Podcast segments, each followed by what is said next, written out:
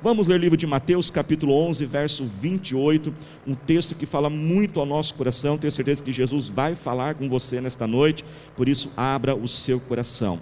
Mateus 11, 28 diz o seguinte: Venham a mim, todos os que estão cansados e sobrecarregados, e eu darei descanso a vocês. Tomem sobre vocês o meu jugo e aprendam de mim pois sou manso e humilde de coração. E vocês encontrarão descanso para suas almas, pois o meu jugo ele é o que, igreja? Suave e o meu fardo é leve. Diga glória a Deus. Diga assim: Eu escolho Jesus.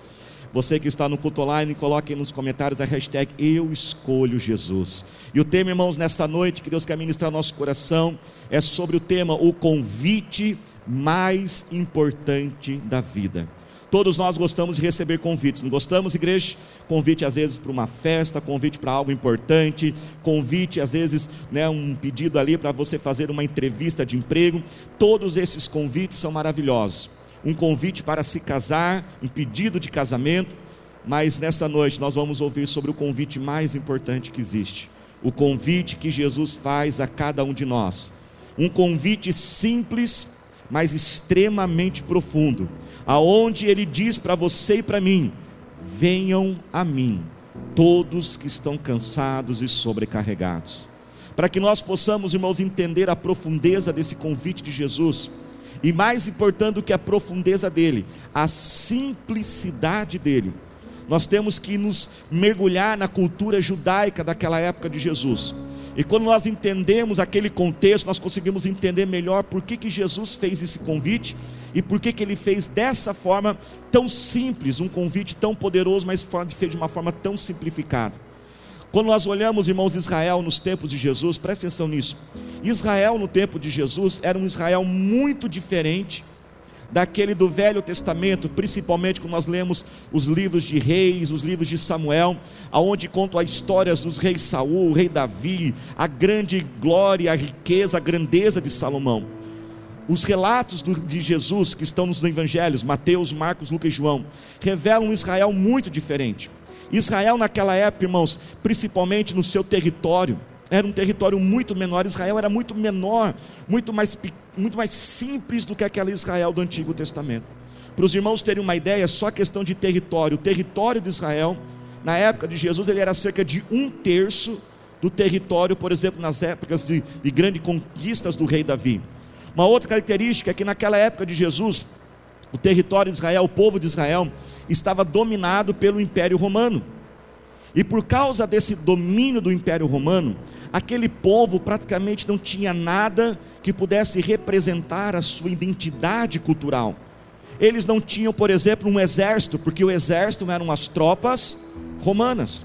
Aquele povo não tinha nem a sua moeda própria, que pode parecer algo muito bobo, mas é algo que identifica um país cada país tem a sua moeda, tem a sua economia. Eles não tinham isso porque estavam debaixo do Império Romano. Eles não tinham legisladores próprios, eles não tinham um sistema judiciário próprio. Quem governava a nação era um governante, juiz estipulado pelo Império Romano. Eles não podiam escolher os seus governadores, porque quem governava eram os governadores romanos, junto com o imperador romano. Ou seja, aquele povo estava debaixo daquele domínio romano o que restava praticamente uma única coisa. A única coisa que podia identificar aquela nação, a única coisa que poderia realmente trazer um sentimento de identidade, de pertencimento, características culturais, era a religião daquele povo.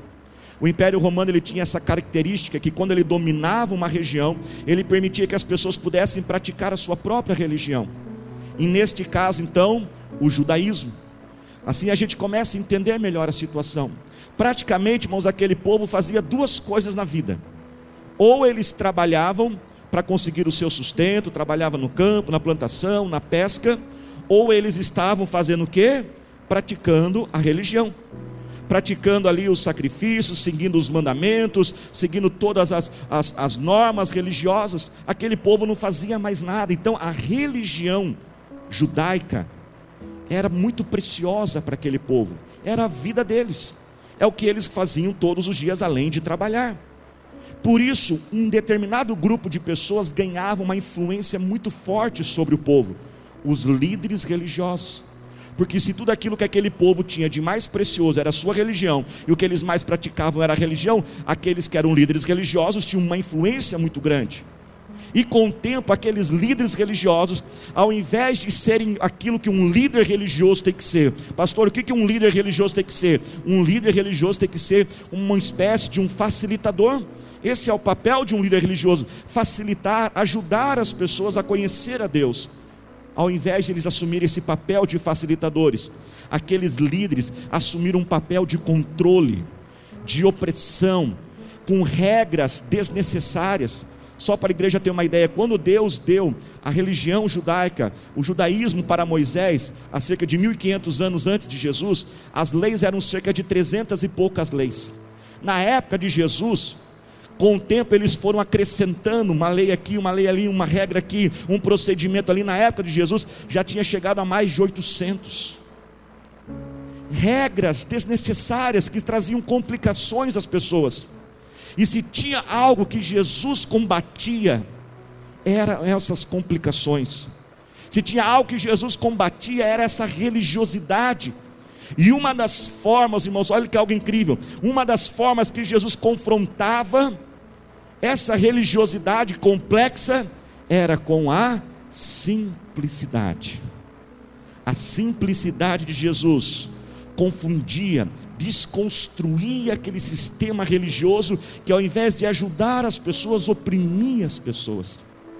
Jesus dava prioridade às crianças, Jesus conversava com os marginalizados, Jesus ia para as regiões como Samaria, que o judeu mais tradicional não ia, e aqui agora você começa a entender a simplicidade do convite de Jesus.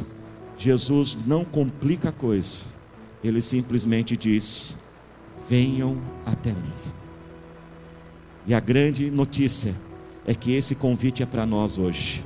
Jesus não convidou aquelas pessoas, mas ele convida porque há uma promessa que diz: aonde duas, três pessoas se reúnem no nome de Jesus, ele está em nosso meio, ele está aí na sua casa, onde você estiver. E o convite é simples: venham a mim. Não tem nada de faça isso, faça aquilo e venha a mim. Não é assim que Jesus faz. Ele não diz, faça um sacrifício, faça uma oferta, jejue tantos dias, ore tantas horas, ajude uma pessoa, conheça a Bíblia, conserte os seus erros, então ele venha. Ele diz: primeiro venha a mim e eu darei o descanso a você. Ele não diz abandone os seus pecados e venha a mim, pastor. Mas espera aí, então quer dizer que eu não tenho que abandonar meus pecados? Sim, você tem que abandonar, mas primeiro você vai a Jesus e com a ajuda dele, do Espírito Santo, você abandona os seus pecados. O convite é simples, mas ele é profundo. Quantos aqui amam orar? Quem gosta de orar? Irmãos, eu amo orar. Eu amo orar de batalha espiritual. Eu amo orar gritando, clamando a Deus. Eu amo orar dobrando os meus joelhos na presença de Deus e chorando. Mas sabe qual é a oração que eu mais gosto? Eu gosto de ir num lugar tranquilo, num lugar silencioso. E eu sento ali e falo: Jesus, vamos conversar. E essas palavras vêm a mim. Essas palavras vêm à minha mente. Venham a mim e ali eu simplesmente rasgo meu coração aos pés de Jesus. Como Filipenses 4, 6, 7 diz: Não andem ansiosos, preocupados com coisa alguma, mas apresente através da oração aquilo que te preocupa. E falo, Deus, Jesus, eu estou com medo. Jesus, eu não dou conta de todas essas coisas, estou cansado, Jesus. Jesus, eu não sei como resolver isso. E é o mesmo convite que Jesus faz a você e a mim nesta noite. Venha como você está, com o que você tem, mas chegue até mim e eu darei o alívio a você. A simplicidade de Jesus, irmãos, mexe com a gente. Veja bem, essas complicações do sistema religioso judaico não ficaram só lá atrás, não. Elas permearam toda a história e chegaram até os dias de nós. Até hoje nós temos essas complicações religiosas, mas não é só na religião, essas complicações estão em todas as áreas da nossa vida. E eu quero trazer essa palavra, o Espírito Santo fala no nosso coração, um chamado que você coloque como um alvo na sua vida em todas as áreas, a simplicidade. Nós precisamos ter mais simplicidade na vida, irmãos. Eu vou somente colocar aqui alguns insights, algumas ideias. Há um tempo atrás eu fiz uma pregação inteira sobre isso, chamada A Grandeza da Simplicidade. Depois você pode pegar lá no, no canal do YouTube da igreja, mas eu quero trazer algumas ideias apenas hoje. Irmãos, nós precisamos buscar a simplicidade. Agora veja bem, para a gente começar a caminhar em direção à simplicidade, nós temos que entender o que não é simplicidade. O que não é uma vida simples, presta atenção, uma vida, irmãos, o oposto da simplicidade não é o complicado. Não tem como você falar assim, não, eu não vou ter uma vida, eu, eu quero ter uma vida agora simples, eu não quero ter uma vida complicada. Uma triste notícia, você não vai conseguir. Por quê? Porque a vida é complicada. Eu sei que você não gostaria de repetir isso, mas eu estou com muita saudade de falar para vocês repetirem algo. Né? Então diga comigo assim: a vida é complicada. Por que a vida é complicada? Porque o ser humano é complicado. Famílias são complicadas. Quem concorda, levante a mão aí comigo. Famílias são complicadas, relacionamentos são complicados. Você não consegue alcançar o, o, sucesso profissional de forma simples. É complicado conseguir um sucesso. É complicado economizar dinheiro, não é mesmo, irmãos? É complicado emagrecer. Quem concorda comigo, diga amém. É complicado o negócio. Então veja bem, o oposto da simplicidade não é o complicado, porque as coisas são complicadas. Agora presta atenção, então, pastor, qual é o oposto? O oposto da simplicidade é a complicação. Diga comigo, complicação. E o que é a complicação? A complicação, presta atenção nisso, é aquilo que nós acrescentamos de forma desnecessária ao que já é complicado. Eu vou repetir: complicação é aquilo que nós acrescentamos desnecessariamente, a gente não precisava acrescentar isso, as coisas que já são complicadas. Muitos dos nossos problemas, e nós estamos trazendo uma complicação desnecessária sobre ele, poderíamos estar resolvendo de uma forma muito mais rápida e objetiva. Algumas dessas complicações, certas formas de pensar, certas crenças que nós temos dentro da nossa mente, manias, hábitos, comportamentos, sentimentos negativos que nós guardamos dentro de nós, relacionamentos que a gente não deveria ter, desorganização na vida, toda vez que vai sair de casa nunca sabe onde está a carteira, e é aquele estresse, e procura, sai atrasado, dirige que nem um louco. Desorganização na vida é algo desnecessário. Sabe, irmãos, esse tema da simplicidade, Deus já vem trabalhando alguns anos na minha vida. E eu louvo a Deus, irmãos, porque Deus tratou algo na minha vida muito sério. Eu venho de uma família, irmãos, graças a Deus, uma família maravilhosa. Deus me deu pais maravilhosos, pastor Ayrton, pastora Clotilde. E os meus pais, irmãos, eles colocaram um legado na nossa família. Eles colocaram um DNA de servir as pessoas. A minha família é uma família que tem prazer de servir, ajudar as pessoas. Todo mundo lá em casa, até nas profissões que cada um foi escolhendo, sempre foi nessa área de ajudar pessoas. Só que ao mesmo tempo que meus pais colocaram em nós o desejo e a alegria, prazer de ajudar as pessoas, infelizmente também foi colocado algo que não foi bom, que foi negativo, que foi da gente fazer tudo para os outros, mas não pedir ajuda para ninguém. De não incomodar as pessoas, não pode pedir ajuda delas. E Deus começou a tratar isso, irmãos, há um tempo atrás na minha vida e quebrar isso dentro de mim, de fazer tanta coisa para as pessoas, mas não deixarem que elas fizessem para mim e não pedir ajuda. E algumas semanas atrás, no comecinho de maio, nossa família lá toda testou positivo, e quando a gente viu a família inteira, eu sabia, seriam dias difíceis e seriam dias complicados. Pastora Thalita e eu então nós conversamos e nós tomamos então algumas decisões entre nós, para que pudesse facilitar aquele processo e uma decisão que nós tomamos: nós vamos ser práticos e nós não vamos trazer complicações desnecessárias, porque a situação por si só já é complicada. E uma delas foi: se nós precisarmos de ajuda, nós vamos pedir ajuda. E nós tomamos essa decisão. E todas as pessoas que mandavam mensagem para a gente, falando assim, pastor, nós estamos aqui orando, se precisar de alguma coisa, eu repetia e terminava dizendo: se precisar, eu vou chamar sim. E até que chegou um dia, irmãos, uma quinta-feira, por volta de 9 horas da noite, nós precisávamos tomar um medicamento, estava muito frio, nós não podíamos tomar friagem. A pastora Talita já tinha gerado pneumonia, né, os pulmões estava bem fraco, a gente tinha que evitar ao máximo. Então eu liguei para o meu irmão, às 9 horas da noite, falei, Adriano, eu preciso desse medicamento, você pode encontrar para ele, para mim, tinha que andar, procurar nas farmácias, e ele fez isso. Pode parecer algo muito simples, mas o Daniel de um tempo atrás não faria isso. Ele iria resolver por si próprio. E eu nunca vou esquecer, então, meu irmão, ele no final ele falou, assim, ele falou assim: Daniel, obrigado por você ter me permitido ajudar você. O meu coração se encheu de alegria por fazer algo por você. Muitos de nós aqui estamos a pontos de explodir. Muitos de nós aqui estamos sofrendo que não precisaríamos sofrer porque não estamos pedindo ajuda. E eu quero falar experimente com você, homem, você, meu irmão. Homem é difícil de falar, homem é difícil de pedir ajuda, mas vença isso em nome do Senhor Jesus. Seja o orgulho, seja a timidez, seja o que for, quebre isso dentro de você. Pegue o teu celular nessa semana, procure um dos nossos líderes, pastores auxiliares e fala: "Olha, eu preciso conversar, eu preciso desabafar, eu preciso contar o que está acontecendo dentro de mim, eu preciso pedir, eu preciso confessar os meus erros."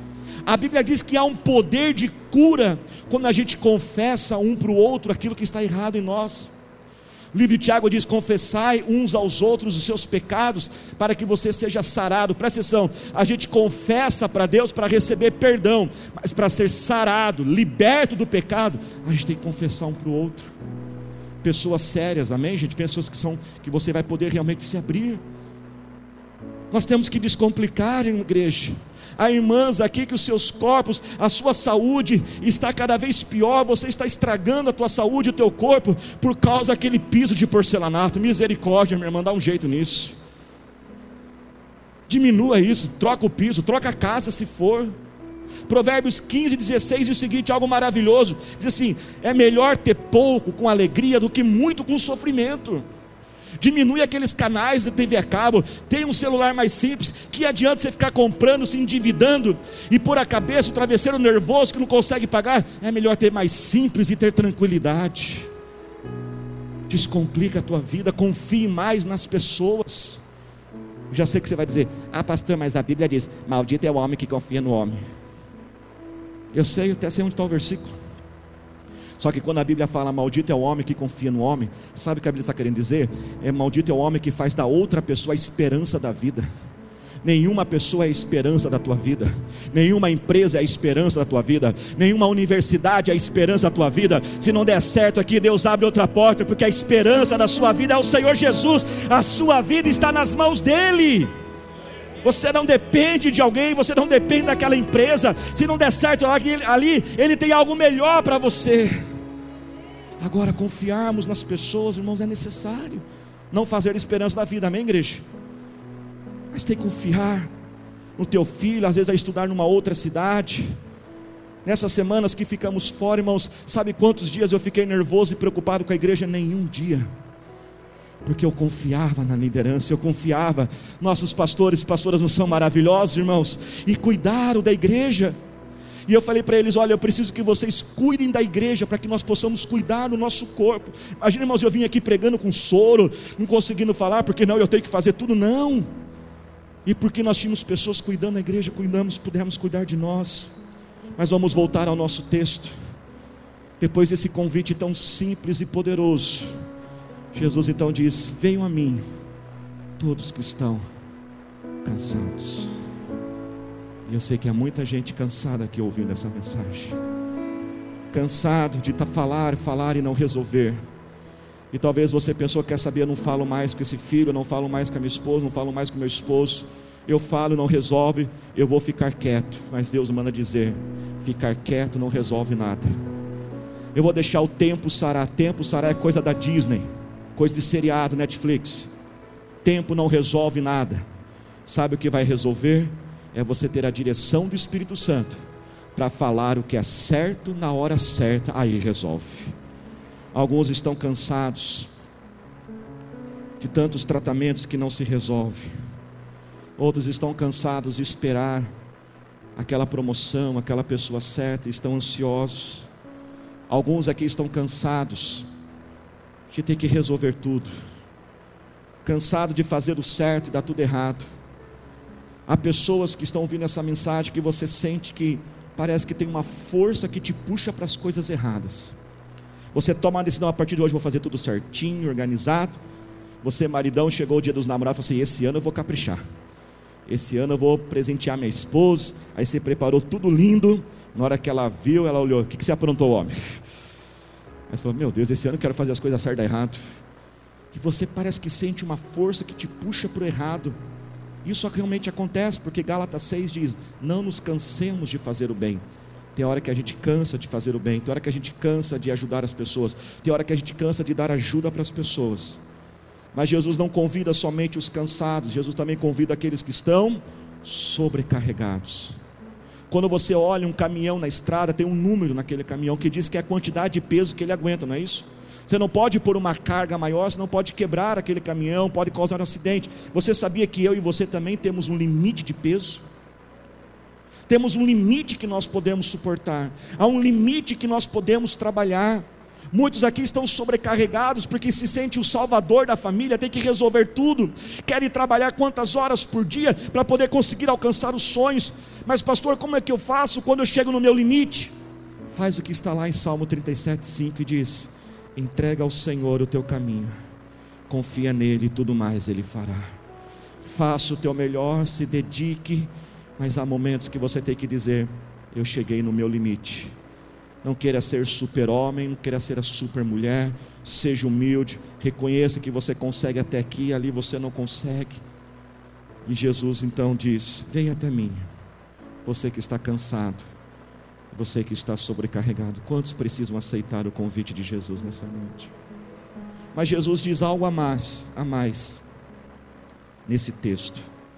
Jesus não somente diz: Venham a mim, mas Jesus fala algo agora que realmente mexe com a nossa cabeça. Ele diz: Venham a mim os cansados e sobrecarregados, e tomem sobre vocês o meu jugo.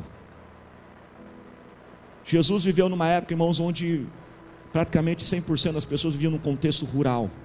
Por isso que muitas das ilustrações e as metáforas de Jesus, elas fazem alusão à vida no campo. Quando Jesus fala de jugo, jugo é algo do campo. Julga é um objeto parecido como esse, obrigado pessoal que preparou, ficou lindo. Que você colocava sobre os ombros, os lombos dos animais. Podia ser um jumentinho, podia ser um boi. Vou escolher um boi, né, irmão? Vou ficar interpretando um jumentinho, né? Um boi bonito, forte, né? Autoestima é boa, né? E esse, esse jugo se colocava em cima de dois animais, para que eles pudessem fazer o trabalho no campo. Os trabalhos nos campos eram muito pesados, muito difíceis, exigia muita força. Então eles colocavam, por exemplo, dois bois, isso aqui em cima no lombo de cada um, e eles iam puxando o arado que abria a terra, eles carregavam às vezes cargas muito pesadas. Só que existe um detalhe: esse jugo, o animal que era escolhido para ficar do lado, tinha que ser um animal muito correto, tinha que ser igual ao outro. Se um fosse mais forte e o outro mais fraco, um ia fazer mais força que o outro. Se fizer mais força que o outro, fica o quê? Cansado. Se um animal fosse mais alto e o outro mais baixo, ia desnivelar o jugo e a carga ia ser o que? Perdida. Então Jesus fala: troque o jugo que está sobre você pelo meu jugo. Qual é o jugo que talvez está sobre nós, que está nos cansando e sobrecarregando? O jugo do orgulho, da soberba que não quer pedir ajuda, o jugo talvez de um relacionamento errado, um relacionamento tóxico, o jugo talvez uma desorganização financeira, o jugo talvez de rolos financeiros, o jugo muitas vezes de um vício, de uma tristeza que está impregnada, de pensamentos negativos. Jesus diz: tira esse jugo. E eu quero declarar que hoje é dia de libertação do Senhor sobre todos nós. A libertação do Senhor está chegando à tua casa, a cura está chegando à tua casa, onde você estiver. Mas agora Jesus fala algo que deixa a gente meio confuso. Ele fala: tira o jugo de vocês e coloque o meu jugo. E ele faz um convite: quantos aqui querem receber o meu jugo? Agora, espera aí, não é para a gente aliviar o peso? Não é para a gente ser livre? Agora eu vou pôr um jugo, jugo por essência simboliza algo duro, não é mesmo? Algo que prende, um, significa um peso. Como que Jesus tem um jugo para nós? Mas aí ele termina o texto dizendo: Não, pode pôr o meu jugo, porque o meu jugo é suave, o meu jugo é leve. Você já pensou você andar num jugo com Cristo, você andando em Jesus do seu lado o tempo todo? Por que, que o jugo de Jesus, irmãos, é suave e leve? Primeiro, porque é um jugo de amor. O jugo de Jesus é a liberdade. Enquanto Satanás aprisiona, escra escraviza a gente, Jesus fala assim: ponha sobre você o meu jugo, mas eu não vou escravizar, não. Você pode deixar esse jugo a hora que você quiser. Porque o verdadeiro amor, só existe verdadeiro amor aonde existe liberdade para amar. Vocês sabem que a pastora Thalita é louca por mim, né? Vocês já perceberam isso, né? Mas seria um amor verdadeiro se eu ficasse dentro da nossa casa ameaçando ela? Não seria um amor verdadeiro. Ela tem que ter a liberdade de estar comigo. E Jesus diz: Eu quero colocar o meu jugo, eu quero andar junto com você, mas eu sempre darei liberdade de você escolher a mim. O jugo de Jesus é suave e leve porque é um jugo de cuidado. É um jugo que cuida de nós. Sabe, igreja, muitas vezes a gente tem dificuldade, tem gente que fala assim: é tão difícil ser crente não pode isso, não pode isso, não pode aquilo, mas presta atenção, nós temos que aprender. E Jesus falou no texto: aprendam de mim. Quando nós olhamos, irmãos, a Bíblia dizendo que algo é pecado, às vezes a gente pensa assim: ah, Deus ele é muito assim vaidoso, ele quer mostrar que ele manda. Irmãos, bobagem.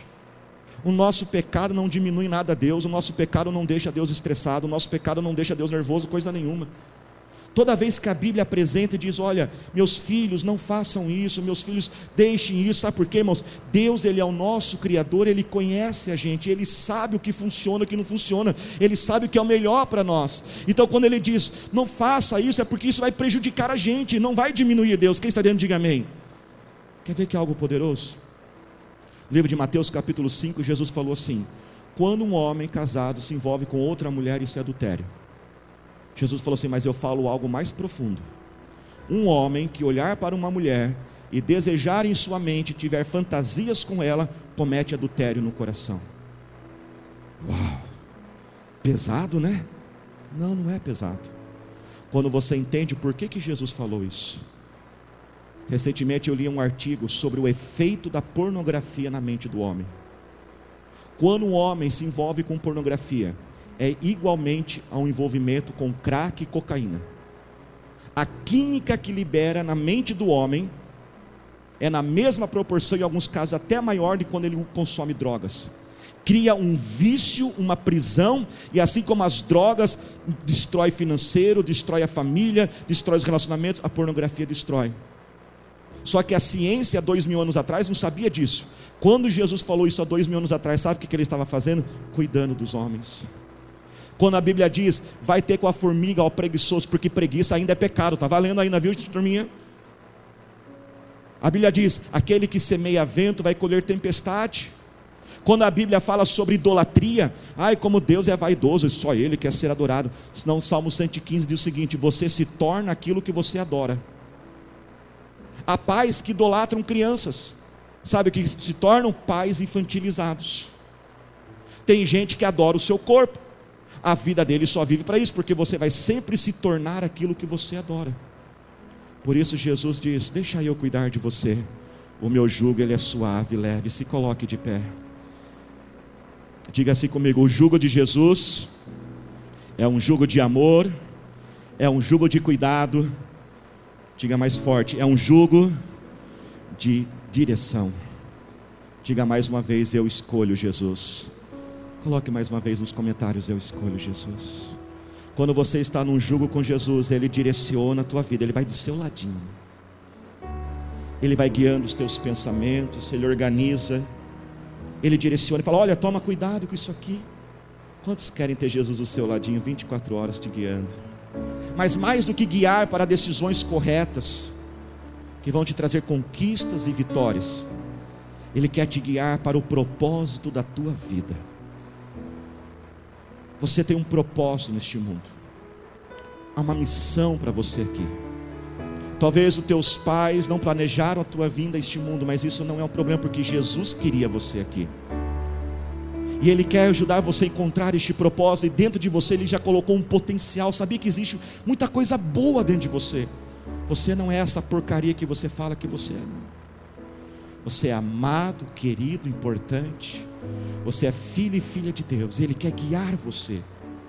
Sabe, existe dentro de nós um lugar que só Jesus pode preencher. Não há fama, não há popularidade nas redes sociais, não há dinheiro, não há lugares exóticos neste mundo, não há diplomas. Nada pode preencher esse lugar, não há pessoas. Sabe por que em muitas nossas casas estão tão confusas e cheias de briga? Porque a gente está exigindo das pessoas que moram com a gente o que elas não podem dar. Eu amo a pastora Talita, ela é a paixão da minha vida. Mas eu sei que ela não é Jesus. Tem algo que só Jesus pode preencher no meu ser. E se eu não tiver Jesus, eu vou exigir dela. Por isso que em muitas casas a palavra que mais se fala é cobrança. Você cobra, você cobra, você exige, você cobra, porque a gente está querendo das pessoas o que só Jesus pode dar. E quando Jesus realmente encher teu coração, esse vazio, esse lugar, tua vida terá propósito, tua vida terá significado, você vai se sentir completo em Cristo Jesus, e todas as coisas serão acrescentadas, mas não vão tomar o lugar dele. Jesus faz um convite a todos nós nessa noite, você que está no culto online, venham a mim, os cansados, sobrecarregados, e eu darei alívio.